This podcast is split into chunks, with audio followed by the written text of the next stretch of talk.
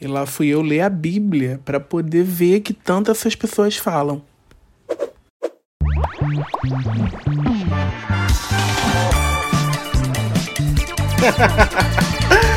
ai, ai. Essa semana foi uma semana que eu conversei muito sobre essa relação cruel, nojenta, criminosa que alguns cristãos têm a respeito. Alguns, não tô falando de todos. E não tô falando de todos porque eu tenho medo de represária. Eu não sou frouxo. É porque eu conheço pessoas que não compactuam com esse pensamento. Mas de fato, alguns têm uma visão muito cruel, muito nojenta, muito abominável a respeito do casamento gay e das pessoas que são LGBTQIA, né? E, e eu muito ouvi sobre um tal de Coríntios 6. Inclusive no, no, no vídeo que eu postei no Instagram no episódio, do episódio anterior, que também falava um pouco sobre isso. Uma menina botou assim: Como é que você explica Coríntios 6? Eu tenho uma dúvida, botou alguma coisa assim. Eu falei, eu não explico nada. Quem tem, quem tem que explicar é quem escreveu. né? Porque de fato eu, eu conhecia, eu ouvi falar de longe, porque a Bíblia nunca me interessou, né? A ideia de que Deus precisou escrever um livro para organizar as pessoas, ela não faz muito sentido para mim. Sabe, Deus criou o mundo, o mundo é uma coisa muito complexa, né? Todos esses sistemas, todo tudo, tudo, tudo, tudo, tudo isso da natureza, a gente, a, a gente está aqui em pé nesse momento, com, com a forma que o nosso corpo funciona. É tudo tão moderno, é tudo tão. tão diferente, tão. Cada um é tão diferente também, né? E aí, do nada, a gente vivendo, convivendo diariamente com esses sistemas tão complexos de existência, a gente se volta para um livro. Sabe? Deus falou: olha, eu criei isso com tanta complexibilidade que agora eu quero resumir isso num livro para vocês, para vocês se organizarem numa bula, no manual. Não faz sentido para mim. Não faz sentido, inclusive, no modo que ele opera com a gente né, até hoje. Mas o fato é que esse tal do Corinthians, ele, é, quando você fala de LGBTQIA+, e, e cristianismo, as pessoas justificam isso é, ah, mas em Coríntios 6, versículo tal, tá escrito isso. E aí eu fui ler. Dessa vez, a gente tá no mês do orgulho LGBTQIA+, veio tão forte que eu fui ler. É, primeiro eu fui entender o que era Coríntios, porque eu não sabia, eu não venho de uma formação cristã. É, fui entender o que era Coríntios na Bíblia. E aí eu descobri que é uma carta de aconselhamento, uma carta escrita pelo apóstolo Paulo, que ele estava é, é, tentando orientar uma congregação cristã na cidade de Coríntios, né, que estava passando por alguns problemas, algumas confusões de entendimento para se adequar no cristianismo, né? Para, enfim, para entrar dentro daquilo ali que o cristianismo achava que, enfim, era. Daí, obviamente, quando eu descobri que Paulo escreveu essa carta, eu fui pesquisar sobre Paulo.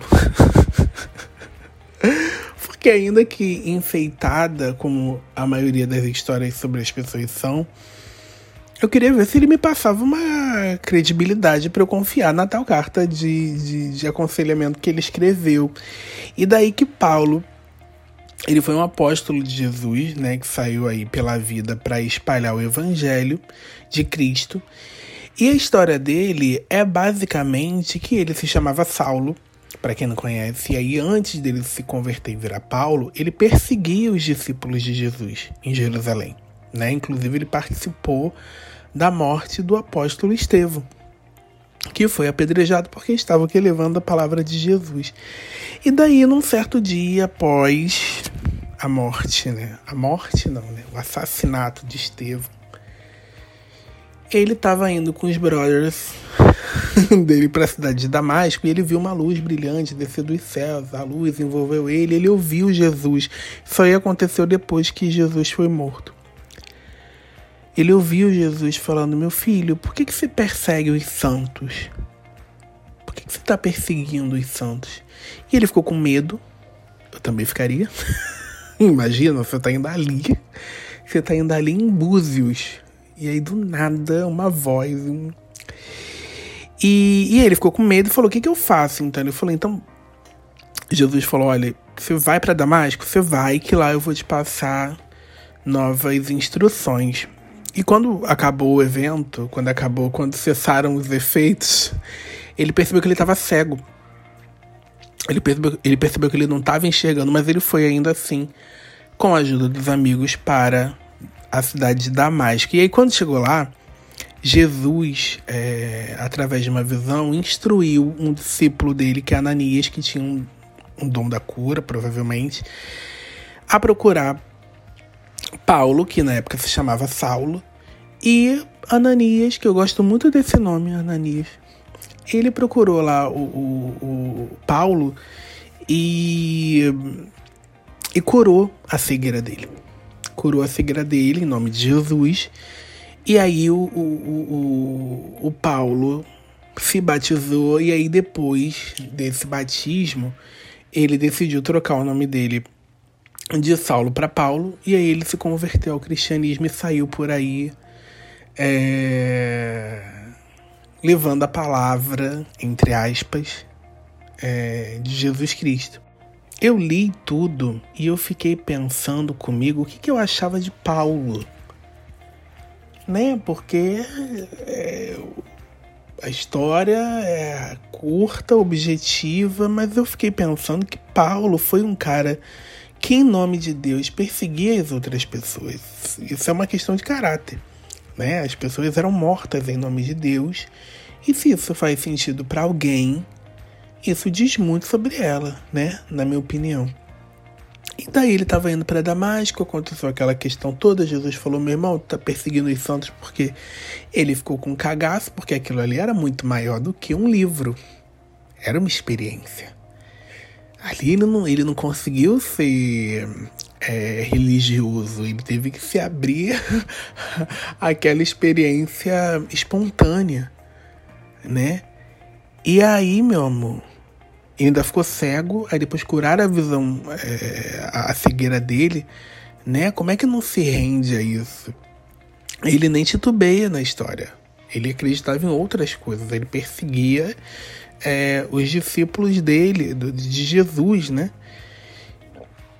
Ele não me pareceu uma pessoa muito sólida, assim, é, é, a respeito das suas, das suas crenças, porque esse efeito, inclusive, o que os cristãos tanto acreditam em capeta, em coisas malignas, uma das crenças dele é que a, o tal coisa lá ia, conseguiria fazer a mesma história ali para você se convencer e ir atrás dele, fazer aquele enfeite, né? Fazer aquela folia para você persegui-lo, né? Então eu fiquei pensando que a nossa fé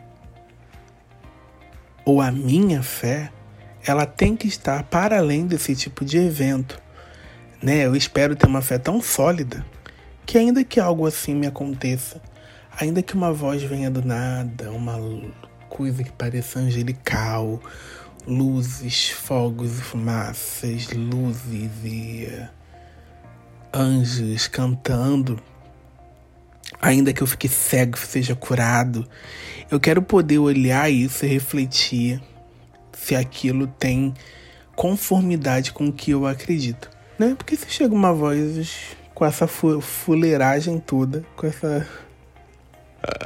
com esse enfeite todo. E diz: Olha, que sou eu, Deus. Agora você vai lá e mata o teu amigo. Eu não mato. Eu quero poder ter essa. essa solidez na minha fé de não fazer o que eu não acredito, né? De não fazer o que. É, de não fazer o que o que foge aos meus princípios. A sorte de Paulo é que era Jesus que fez isso, aparentemente. Eu fiquei um pé atrasinho com Paulo, fiquei. Nem né, matava ali já. Fui ler o tal do Coríntios 6, é, que as pessoas falam muito do versículo de 9 a 10, mas eu li ele todo. Eu abri lá bibliaonline.com.br, porque eu não tenho Bíblia. Ninguém aqui em casa tem Bíblia. e aí eu li ele todo né? É, e, e, é muito engraçado que o começo do, do capítulo 6 ele é muito legal, assim, porque e se eu pudesse eu reescreveria ele para o mundo. Porque ele começa falando sobre você não julgar os seus irmãos, né? As suas, as pessoas que estão ali com você. E é obviamente que na Bíblia, uh, na versão da língua portuguesa, é, tá falando que você não deve julgar o seu irmão da igreja, o seu colega cristão, mas porra, que mensagem massa de você passar pro, pro porradão, assim.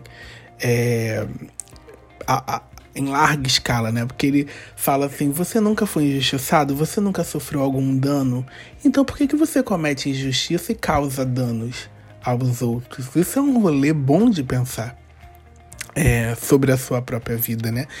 E aí, enfim, isso é logo no começo, e aí Paulo chega aí no versículo que todo mundo é, fala, que é do 9 ao 10, que diz assim: Não sabeis que os injustos não hão de herdar o reino de Deus? Não erreis, nem os devassos, nem os idólatras, é uma lista, tá? Nem os adúlteros, nem os efeminados, nem os sodomitas, nem os ladrões, nem os avarentos, nem os bêbados, nem os maldizentes, nem os roubadores herdarão o reino de Deus.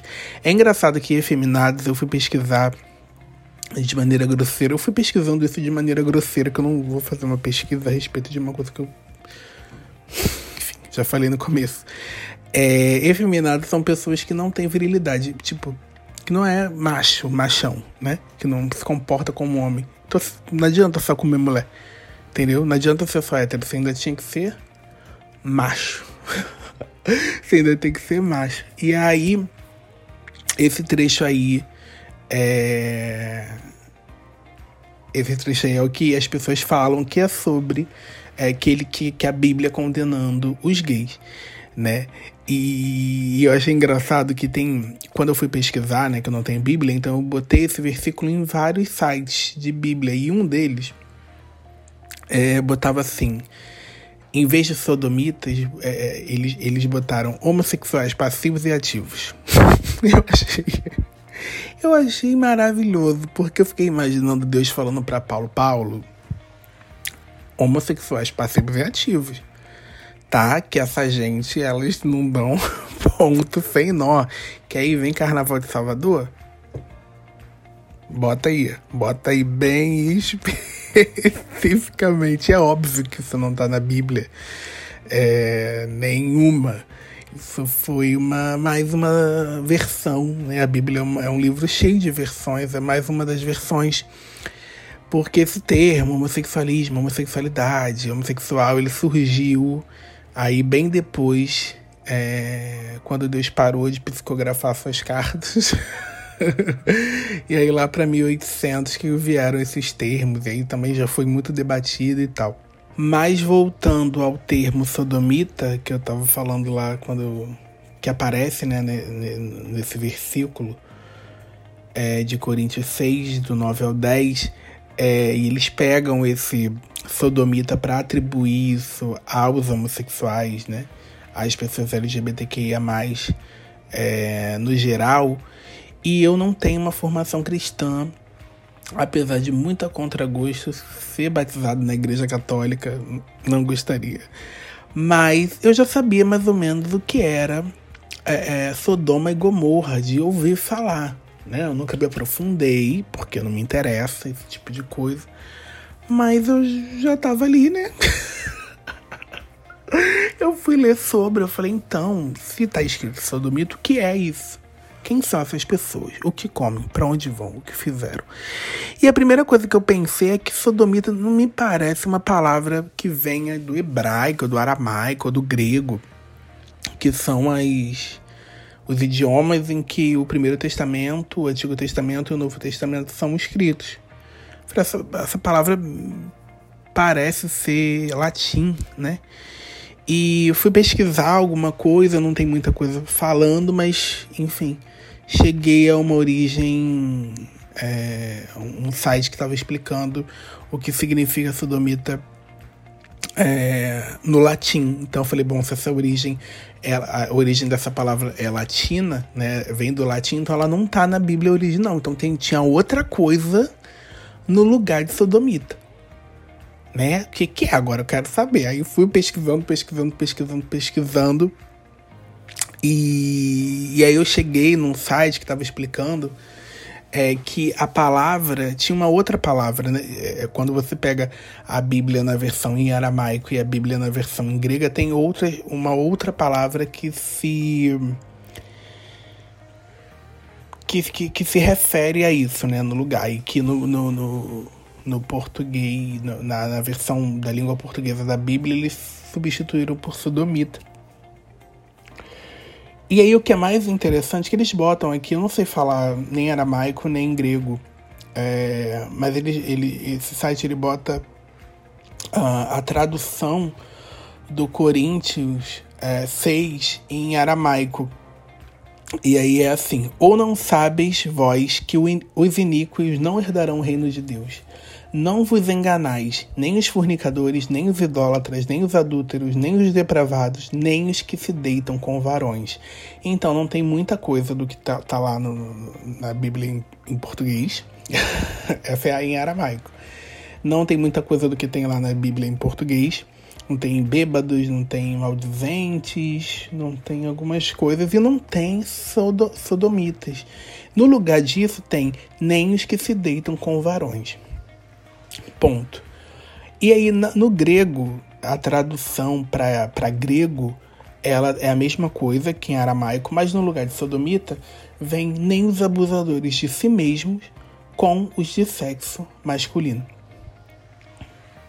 Então, esses trechos na Bíblia em língua portuguesa passando pela visão da pessoa que traduziu isso para o português, né, para a língua portuguesa, não sei se é para todas as línguas latinas, isso tudo virou sodomita. Sabe? E de fato, quando eu li as duas, nada disso me lembra a, a, a homossexual, a gay, a, nada disso. Lembra, sim, a, a relações promíscuas, a imoralidade, mas exatamente sobre homossexual, sobre, sei lá, não me fazia nenhuma é, é, referência, então fui ler, fui atrás da história de Sodoma e Gomorra, porque eu lembrava de longe, né? Mas não tinha conhecimento é, a respeito. E aí fui procurar, porque cacete citavam isso, e cheguei em Gênesis 18 e 19. Gênesis capítulo 18 e 19. E, e aí conta lá que tem esse homem chamado Ló, que ele estava sentado na porta de Sodoma e dois anjos do Senhor vieram ao encontro dele e ele os recebeu em casa. Né? Recebeu eles dentro da casa, fez um banquete, enfim, toda pompa. São dois anjos, né, minha gente? E qualquer pessoa realmente concorda com Ló. E eu não sei por que caralhos. Quer dizer, em Gênesis 18 e 19 já diz que os habitantes de Sodoma e Gomorra eram naturalmente cruéis e terríveis entre eles e com os estrangeiros que chegavam. Eles eram assim, sabe? Eles roubavam, eles matavam, eles transavam. E aí, meu mano, não sei por que caralhos mesmo o povo de Sodoma, eles descobrem que tem dois estrangeiros na casa de Ló. E aí eles decidem que vão lá estrupar. Estrua, porra. Eles decidem que vão lá estuprá-los. E diz assim no texto, né? Pelo menos em português. Dos mais velhos aos mais novos de todos os bairros, eles foram à casa de Ló com essa intenção. Né? Eles chegam lá, falam: Ló, deixa eu te falar, tem dois caras aí, bota eles para fora que a gente tá querendo a gente vai fazer mal a eles. Então eles estavam querendo Eles não estavam querendo fazer uma orgiazão na gostosa, eles estavam querendo fazer mal, é, é, estuprá-los com, com, com o intuito de fazer mal a eles. Né? No intuito de, de enfim, de cometer esse crime. E aí Ló fica desesperado, né? Que ele sabe que os caras são anjos. fala, minha gente, pelo amor de Deus, não faz isso com esses homens. Não façam isso. E os caras, não, vem pra cá, cadê? Pode botar aqui pra fora.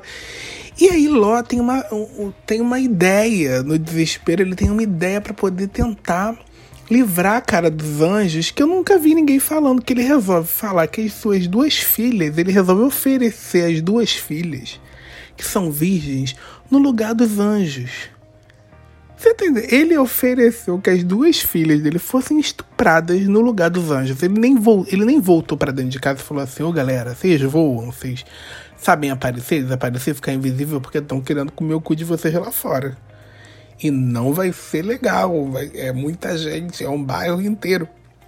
Então, se vocês sabem meter o pé a hora, não é a, é a hora agora. Ele não pensou nisso. Ele simplesmente foi lá e falou: Olha, eu tenho duas filhas. duas filhas e não se fala mais nisso. Vocês vão lá, se divertem. Ah, brincadeira gostosa. Ninguém fala sobre isso.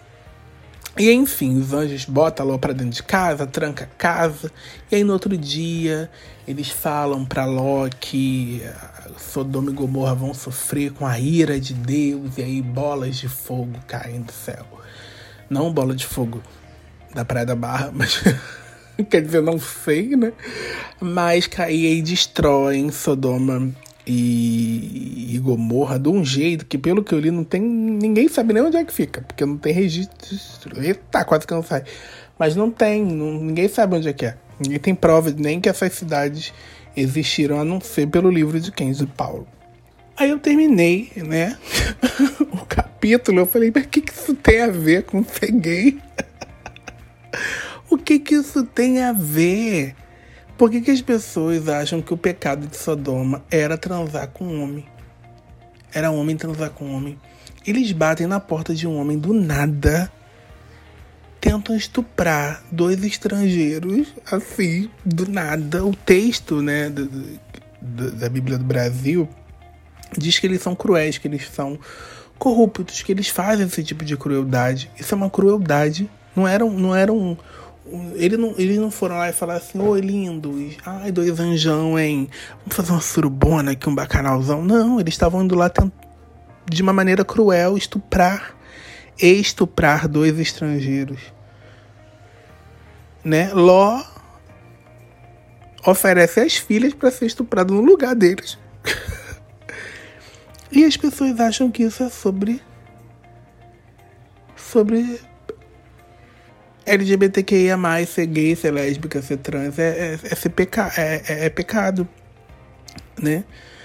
As pessoas, duas pessoas do mesmo sexo que se amam, que há amor entre elas, elas se respeitam, elas decidem se casar. E as pessoas comparam isso ao pecado de Sodoma. como é que isso, como é que isso se dá? Como é que se dá? Lembrando que essa história, inclusive, precisa ser revista, porque na tradução que a gente tem da Bíblia aqui, o termo conhecer está atribuído ao sexo. Então é preciso olhar né, como, como, como é que isso está escrito nas versões em aramaico, em grego, enfim. Porque às vezes eles nem queriam trepar com os caras também. Queriam matar, queriam fazer outras coisas com crueldade. Mas não exatamente isso, então agora eu posso dizer que eu li o capítulo 6, Coríntios 6, do começo ao fim, aí li Gênesis 18 e 19. E o que eu posso dizer, graças a Deus, eu penso por mim.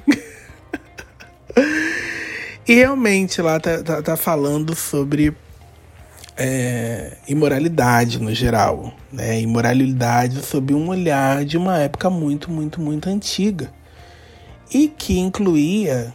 Eu tenho um livro chamado Devassos no Paraíso que é muito bom, fala muito sobre, fala um, não fala, fala muito, mas fala um pouco sobre isso, sobre como antigamente, né, o sexo oral, o sexo anal, a masturbação, o sexo que não era feito para reproduzir, ele era considerado pecado, ele era considerado crime pela igreja. Pessoas morriam por causa disso, porque tava lá o boquetinho que tu faz no teu marido, que tu acha que tá abençoado por Deus. Em outra época já era, já foi assim, ainda bem. Ainda bem que o mundo se modernizou, as pessoas foram vendo que não era bem assim, que o prazer também era uma coisa divina. Né? Ainda bem. Então você prega uma. Ah, que você não pode mudar. E ainda bem que mudou mesmo, porque senão tu tava preso, tu não tava nem viva. A real é essa. Então, assim, a Bíblia ela ensina muitas coisas. Eu falei no outro episódio que ela é um livro que é bacana, assim, tem histórias muito bacanas que te inspiram muito. Né? Mas você tem que ler com compromisso de ser um indivíduo moderno, de entender que a sua sociedade ela avançou, sabe? É, principalmente a respeito de respeito, né? Em sociedade. E, e eu, particularmente, eu prefiro confiar na minha relação com Deus do que na de Paulo, sabe? É, não estou dizendo que ele não estava certo, não estou dizendo que Jesus não falou com ele. Eu só estou dizendo que ele era um cara que, em algum momento, ele achou certo apedrejar pessoas que tinham uma fé diferente da dele. E ele se batizou. E ele saiu por aí ainda dizendo que as pessoas deveriam fazer, só que agora em nome de uma outra coisa. Enfim, o que, o que a gente vê a comunidade LGBTQIA é, ser atacada em nome de Deus é muito parecido com o que Paulo fazia antes de ser um apóstolo de Cristo. O que a gente vê as religiões de matriz africana passar em nome de Jesus, né, é o mesmo que o Paulo fazia com os discípulos de Jesus. Enfim, isso foi uma, uma pesquisa rápida de Google, né? É, e a minha interpretação da Bíblia para a língua portuguesa. Isso é uma coisa muito boa que me bateu assim nessa pesquisa de entender que existe ali a Bíblia da língua portuguesa. E aí vai saber, porque é a visão. Percebe que Paulo escreveu em uma língua. Aí veio alguém e traduziu com a visão dele para o português. Então é a visão é a visão do cara que traduziu sobre a visão do Paulo sobre uma coisa. Entendeu? Olha como é distante da sua, da sua visão que você, que você pode ter diretamente com Deus. Enfim, eu continuo certo de que Deus ama todas as pessoas e fica feliz com a nossa felicidade.